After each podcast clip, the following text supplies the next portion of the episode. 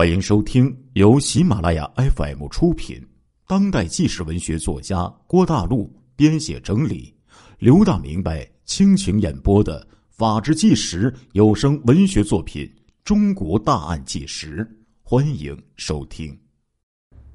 警方隐约的觉得，贾宏伟既然已经怀疑身份暴露了，必然早有跑路的打算。为了尽快的筹措资金，他一定。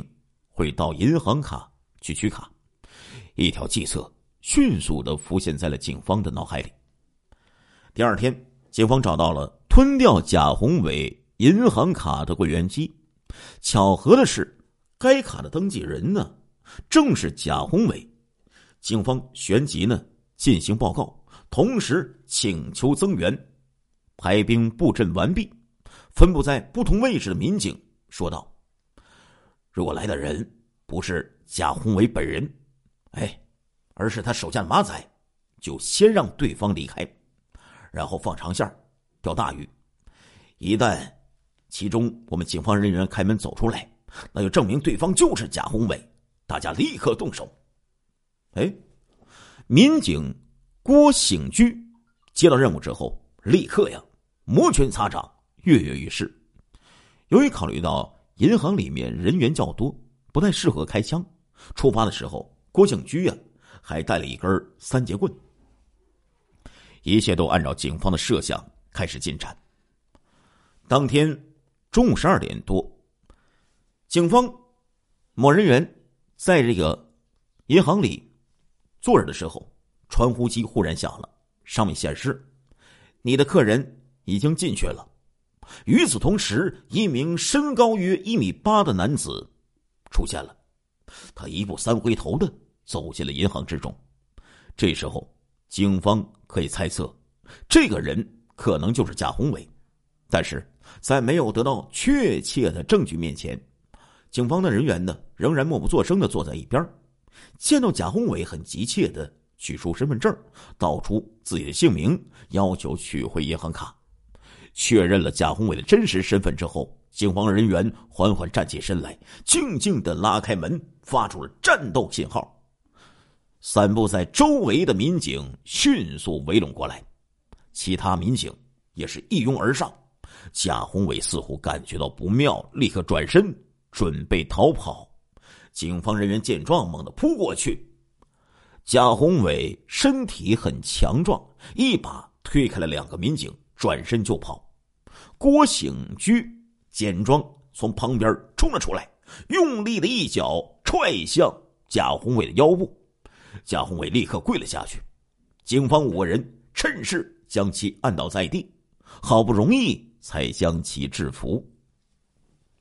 此时，贾宏伟凶相毕露，他一边挣扎，一边威胁说道：“你们敢抓我，我出来之后就一个一个的把你们杀了。”警方将贾宏伟押上警车，带回刑警支队审讯。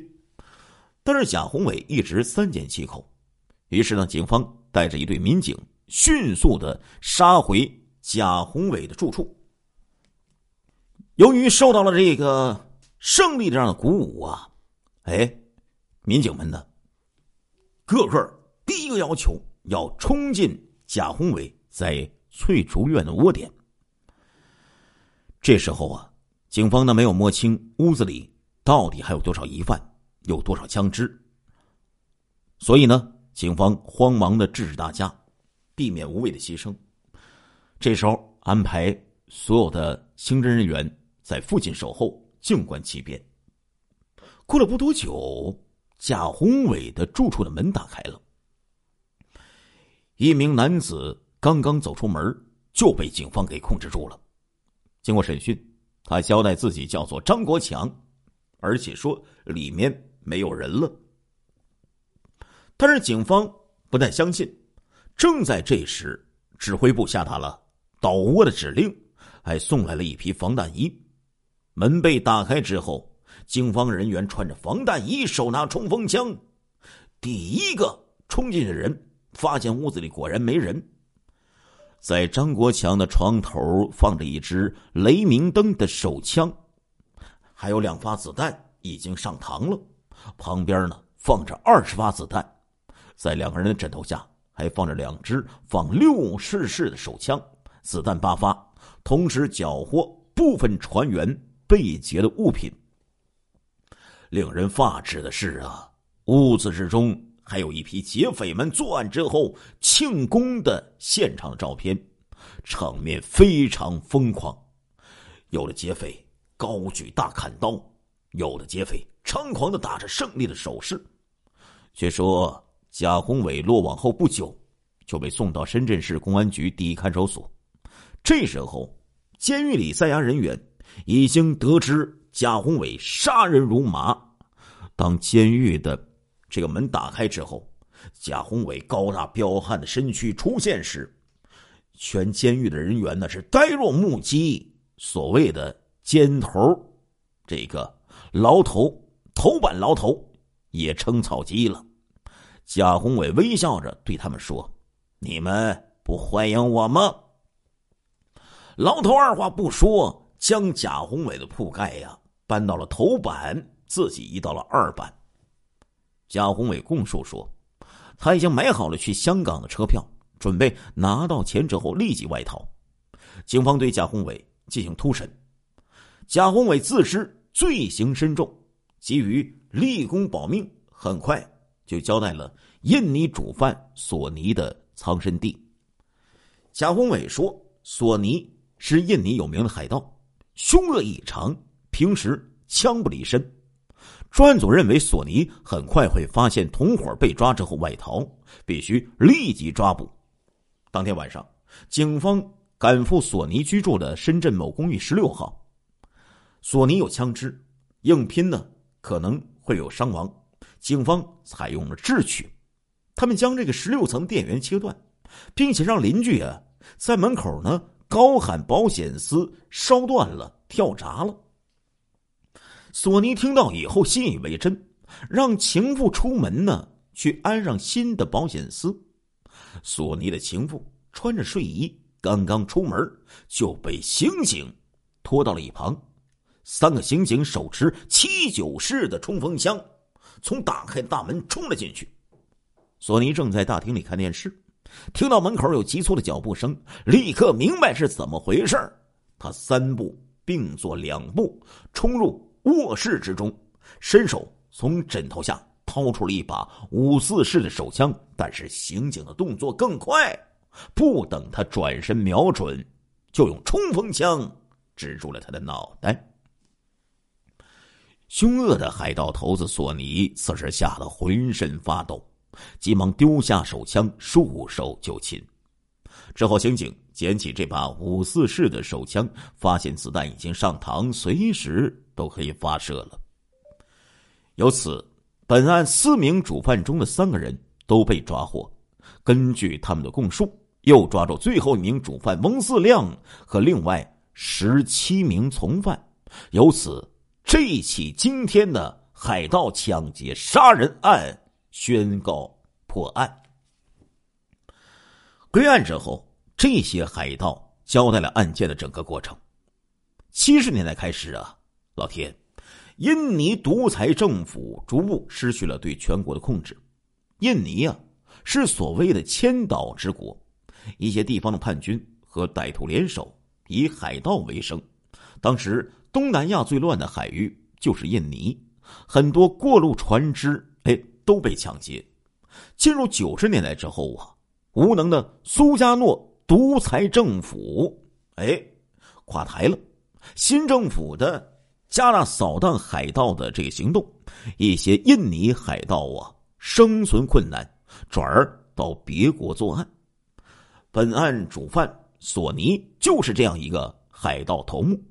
索尼呢，原来是一艘轮船的大副，精通八种语言，深知航海技术。这个家伙本来可以这个诚实的工作。来去生活，但是却因烂赌负债累累，无力还清。索尼就开始加入了海盗团伙，干起杀人越货的血腥勾当。一九九八年八月，索尼找到单伟人翁思亮、贾宏伟、黄达明，要求一起抢劫作案。此时，黄达明和翁思亮正在承包所谓的缉私艇，都觉得这样来钱太慢了，表示愿意合作。在索尼的指使下，他们又找到了黑社会看场子的贾宏伟，带着六名小弟入伙，负责在中国海域抢劫。索尼则组织了另外十六个印尼海盗，负责接应和将船开到别国销赃。九月份开始，他们做了第一个案子。这会儿，中国海盗和索尼伪装成边防缉私人员，持枪顺利的登上了一艘新加坡的货轮，将二十一名船员全部制服。这艘船上装载着五千吨的食用棕榈油，还是比较值钱的。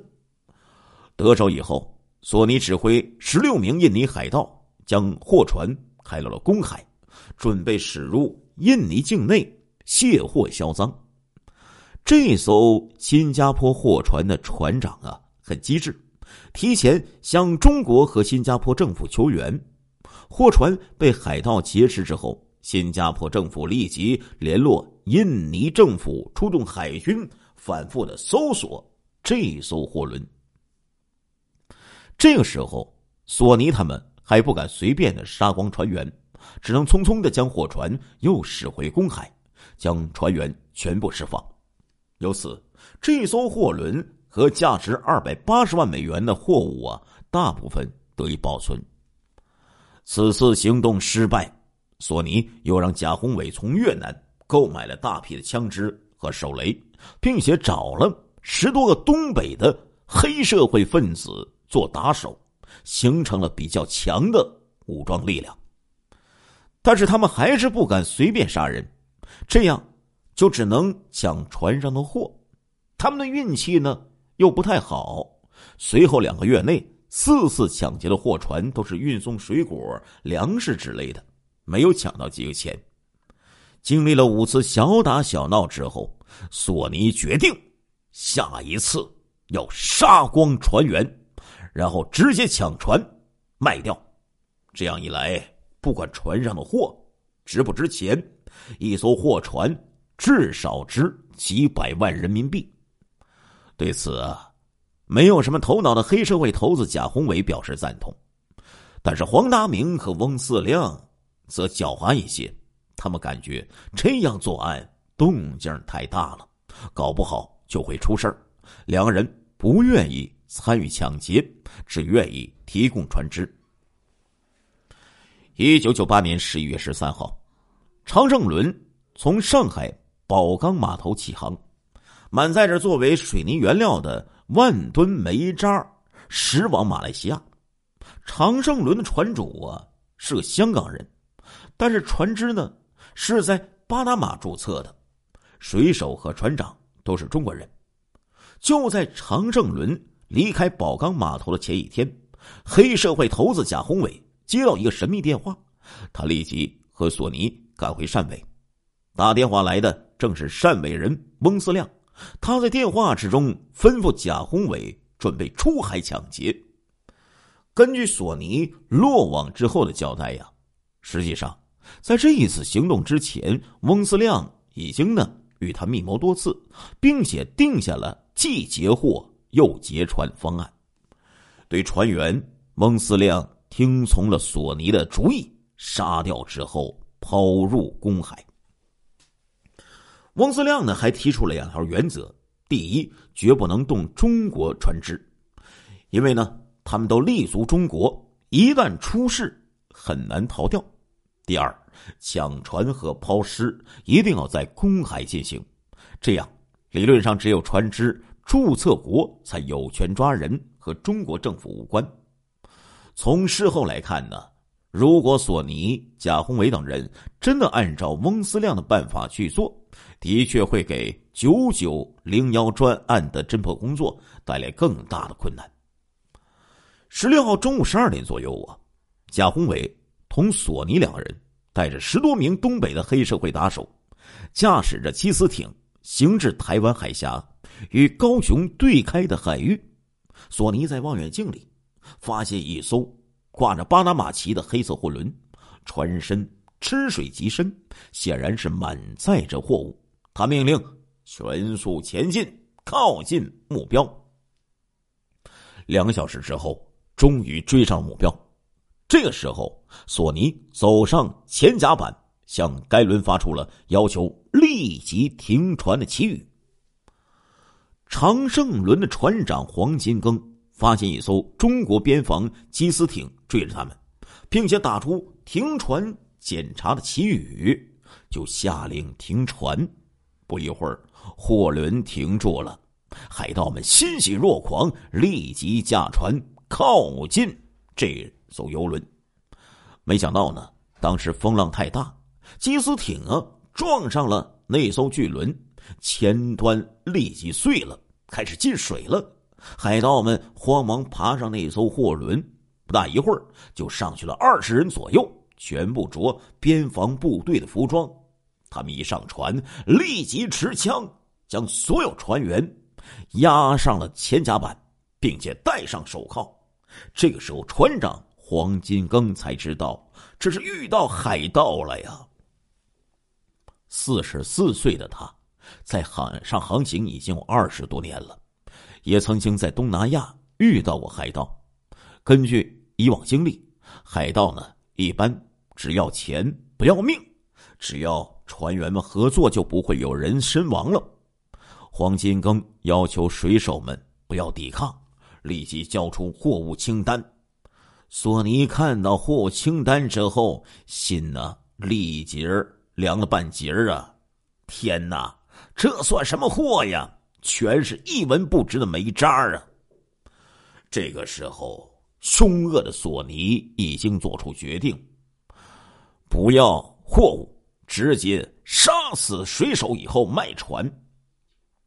在索尼的逼迫下，船只暂时不要靠岸，停留在。汕尾外的公海，等待接应的印尼海盗的赶到。于是啊，船员们苦不堪言的等待了八天。白天，他们在枪口之下继续从事各自的本职工作；而在夜里，除了船长和伙房的厨师之外，所有人只能啊戴着手铐入睡呀。到了第九天，十多个印尼海盗的船只。已经开到了附近的海域。此时，索尼也和一个收赃的印尼海盗谈好了价格，将长胜轮卖了三百多万人民币。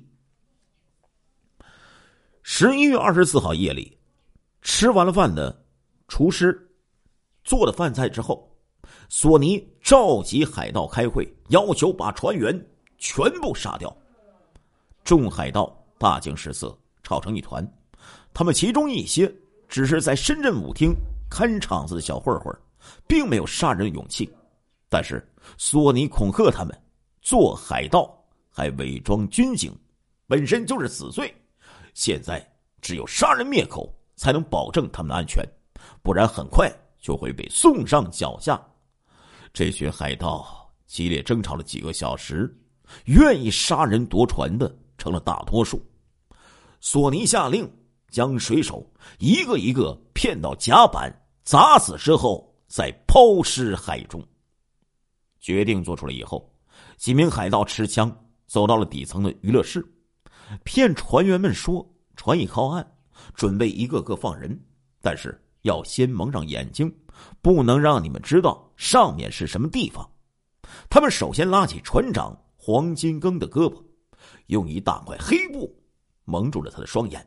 将他带上后甲板，一走出船舱，凭着多年航海的经验，黄船长感觉到这里并不是岸边，船似乎还在行驶。